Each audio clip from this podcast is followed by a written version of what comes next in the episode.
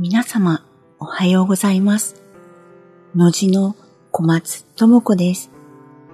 私は、夫の正宏と、農事という竹工芸の工房を営んでいます。しばらくは、インスタグラムの投稿内容をもとに、日記のような形になるかもしれませんが、お付き合いいただけますと嬉しいです。本日は6回目です。今回は2022年10月24日に農事 .arts に投稿した写真に関連して竹材の話を少しだけしようと思います。突然ですが、竹の種類ってどのぐらいあると思いますか？いろいろな文献によると600以上あると言われています。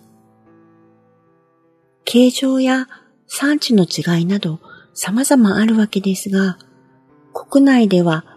タケノコで知られる妄想竹、笹に分類される根曲がり竹、これはシナ地区になったり、戸隠竹細工の材料になったりします。その他、別府竹細工などで使う間竹。特殊なものとして虎模様が浮かぶ虎符竹が知られていると思います。の字は別府で竹細工を習い、商品のほとんどに間竹、特に油抜きをしたさらし竹、白い竹と書いて白竹とも言います。を使っています。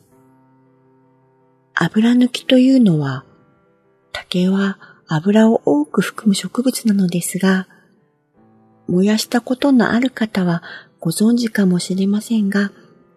竹って瞬発的に本当によく燃えるんです。これもきっと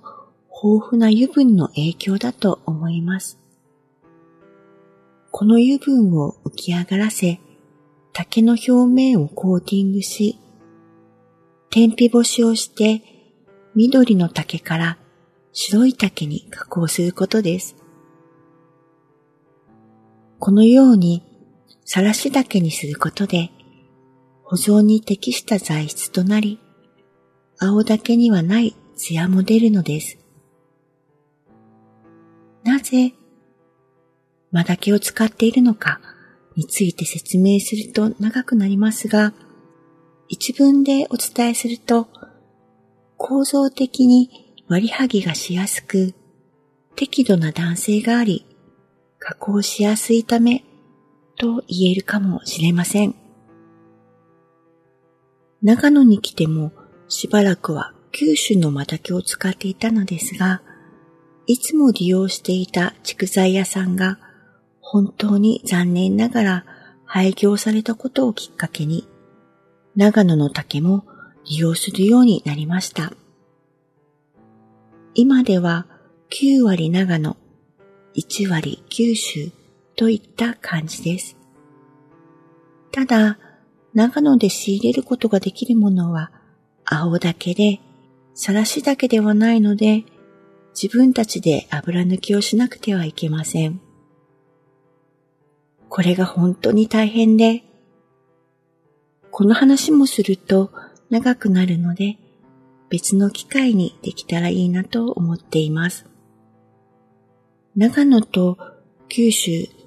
九州といっても大分と熊本の竹しか使ったことがないのですが、この竹の違いで一番実感しているのは竹の硬さです。実際に高度を測ったわけではないので、肌感でしかないのですが、青竹でカゴを作った時にも硬さを感じます。硬いというのは、例えば、庇護を取ったり、カゴを編むときに、ここまでは曲げても折れないだろう、と、見当をつけた手前で折れてしまう感じです。竹の部位や生えた年数によっても材質が違うので、そこを見極めながら材料取りをしています。話があちこちに飛んでしまいましたが、今日はこの辺で。ご視聴ありがとうございました。のじの小松智子でした。次回までさようなら。